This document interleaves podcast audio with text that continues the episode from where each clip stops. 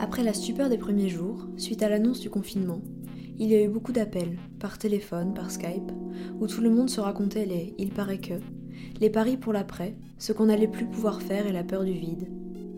Alors, j'ai voulu créer un espace pour tous ces mots. L'épisode que vous allez entendre donne la parole à des femmes qui continuent à travailler et soigner les autres pendant le confinement. Je suis Adèle Edwards et vous écoutez Dedans.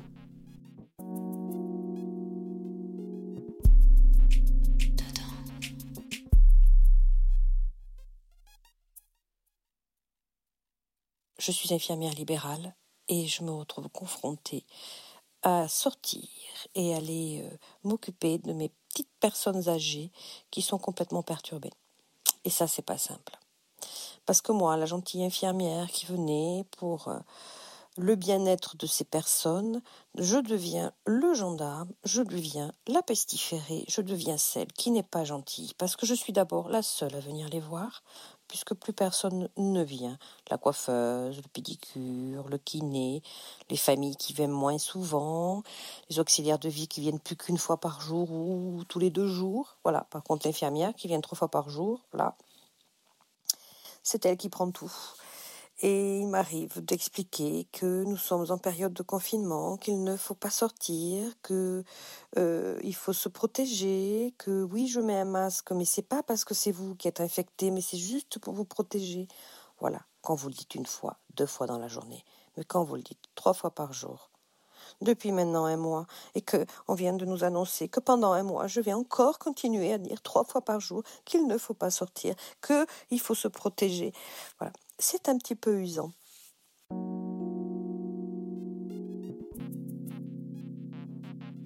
Euh, donc moi j'ai quand même la chance de travailler dans un service où on est peu touché parce qu'on travaille avec les, prématurés, mais on ressent quand même l'impact euh, de la situation actuelle euh, sur notre travail parce que déjà on travaille avec peu de moyens. Bon après moi je travaille à Mayotte donc c'est peut-être un petit peu différent, mais on travaille avec, on n'a quasiment pas de masque, quasiment pas de savon, tout est rangé sous, sous clé parce qu'il y a eu des vols. Euh, des fois, on doit se laver les mains avec du shampoing parce qu'il n'y a plus rien. Euh, donc voilà, c'est un peu, un, peu, un peu particulier. Et dans la manière de travailler aussi, parce que du coup, euh, pour limiter la propagation du virus, les parents, jusqu'à la semaine dernière, n'avaient pas le droit de venir dans le service. Donc du coup, on se retrouvait avec euh, tous les enfants bah, qui étaient qui étaient tout seuls en fait. Donc en plus de notre travail qui peut être technique euh, ou, quoi que ce soit on se retrouvait également à devoir gérer beaucoup plus que d'habitude tout ce qui était le côté affectif en fait. Euh, et travaillant de nuit ce mois-ci c'est vrai que on le ressent beaucoup auprès des enfants qui sont ben, qui, qui réclament en fait de l'attention et que c'est un petit peu difficile on peut pas se départager euh, des fois, on travaille, on a 8 à 10 euh, bébés en charge quand on est ce qu'on appelle le côté médecine. Donc du coup, c'est difficile et c'est dur pour nous physiquement et émotionnellement. Je suis aide administrative en résidence pour personnes âgées. Mon métier consiste en premier lieu à accueillir les visiteurs, les résidents, physiquement ou téléphoniquement. Et dans un second temps, on est une vraie présence pour les personnes qui vivent chez nous. Tous les jours, on vient avec la, peur au ventre de ramener quoi que ce soit sur notre lieu de travail, d'avoir la possibilité en fait de faire du mal à nos petits papis, nos petits mamies, à qui on tient énormément. C'est très dur pour eux, mais ce qu'ils savent pas, c'est que c'est un crève-cœur pour nous, en fait, de les voir, euh, de voir leur regard derrière nos masques qui s'illuminent quand on rentre chez eux, alors qu'on n'a jamais le temps de passer euh, un petit peu de temps euh, avec eux, plus qu'on voudrait en fait. On essaie de faire entrer un maximum de bonne humeur, même si notre morale n'est pas forcément beau fixe. Mais ça les rassure, ça les adoucit et c'est vraiment le plus important pour nous. Euh, je travaille dans une agence d'aide à la personne qui s'appelle Aquarelle. Euh, qui, euh, dont le public visé, en fait, c'est des personnes âgées, des personnes qui sont pas autonomes ou des personnes qui sont dépendantes. Donc bon, c'est pareil. Euh, donc moi, je les aide à faire leurs courses, à faire le ménage chez eux, euh, à la préparation du repas, ou, euh, ou encore à, juste simplement discuter avec eux leur tenir compagnie. voilà, donc c'est une dame qui est très très très mignonne. donc chez qui je vais, en fait la plupart du temps elle se rappelle pas qui je suis. Et donc là, en cette période de confinement, je me suis rendue chez elle et, euh, donc j'ai dû lui rappeler au moins euh, trois fois que euh, ce qui se passait dehors, ce qui se passait tout court, et à savoir le fait ben, que tout le monde était confiné et qu'il y avait un virus, voilà donc chose qu'elle apprenait à chaque fois, voilà. Et notamment quelque chose du coup bon ben, qui m'a fait rire. Et donc elle me fait un café et, euh, et, donc elle me demande et elle me dit oui c'est bizarre euh, euh, normalement tous les jours il y a quelqu'un qui vient et là aujourd'hui il y a personne qui est venu je comprends pas. Et moi j'étais sur le canapé avec le café et je me dis mais mais enfin moi je suis là madame et elle me disait mais oui mais vous vous êtes là vous êtes là vous vous êtes là comme ça en passant vous êtes là en attendant vous. Et moi je disais mais en attendant quoi madame? Et elle me disait mais vous êtes là en attendant pour vous promener vous êtes là comme ça. Et je lui ai dit mais madame Enfin, c'est moi. Enfin, moi, je suis la, je, suis la fille de l'agence.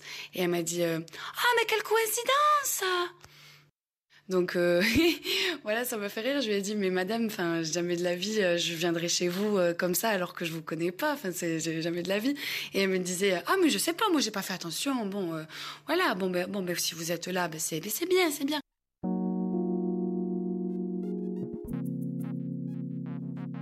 L'envers du décor, c'est aussi euh, beaucoup de silence.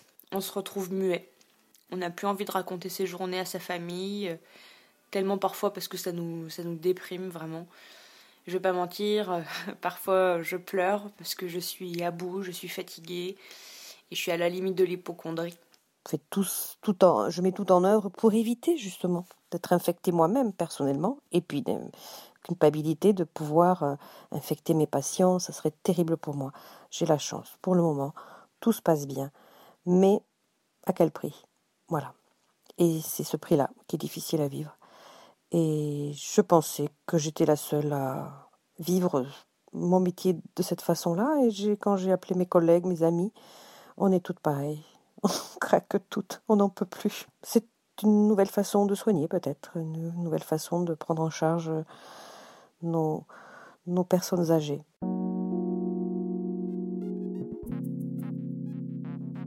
Je suis psychologue à l'unité médico-judiciaire de l'hôpital de Saint-Lô.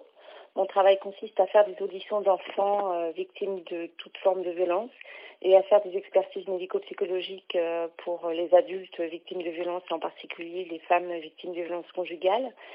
Euh, mon travail, toute l'activité de mon service a été suspendue à partir du moment du confinement. Euh, j'ai fait le choix alors de travailler euh, à mi-temps en télétravail en faisant euh, de l'assistance psychologique à, aux soignants qui ont en charge des patients Covid dans leur service. Et dans le même temps de m'occuper de mes parents qui sont euh, âgés et dépendants. Mon père euh, a des séquelles importantes suite à un AVC qu'il a fait il y a 10 ans. Euh, on a réussi depuis, grâce aux interventions d'infirmiers et d'aides-soignants et kinés, femmes de ménage, etc., les maintenir à domicile. Mais euh, là, avec le Covid, euh, on avait peur euh, que tous ces intervenants soient une porte d'entrée en fait à la maladie auquel ils ne survivraient pas si jamais ils l'attrapent. Donc, j'ai fait le choix de, j'ai demandé à mon employeur de ne travailler que en télétravail et de ne pas être en présentiel pour pouvoir me substituer à toutes les interventions au domicile de mes parents. Le Covid nous demande donc de faire des choix euh, d'essayer de prioriser un petit peu par rapport à notre vie euh, euh, nos, nos positions et c'est ça qui m'a été le plus et qui m'est encore le plus difficile. Est-ce que je dois reprendre mon activité professionnelle en sachant que du coup je ne pourrai plus maintenir mon, mon, assistance auprès de mes parents ou est-ce que je dois euh, me consacrer complètement à mes parents et laisser de côté euh, euh, mon travail en sachant que pendant la période de confinement, on va avoir beaucoup de violence à l'encontre des enfants et, et des femmes. Donc voilà, le Covid me met vraiment dans une situation très complexe où je suis amenée à faire des choix qui sont assez impossibles à faire.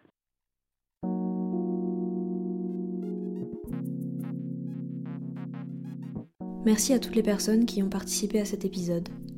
Merci à Valentin Fleury pour le mixage et la composition du générique, et à Mélanie Auvray pour l'illustration.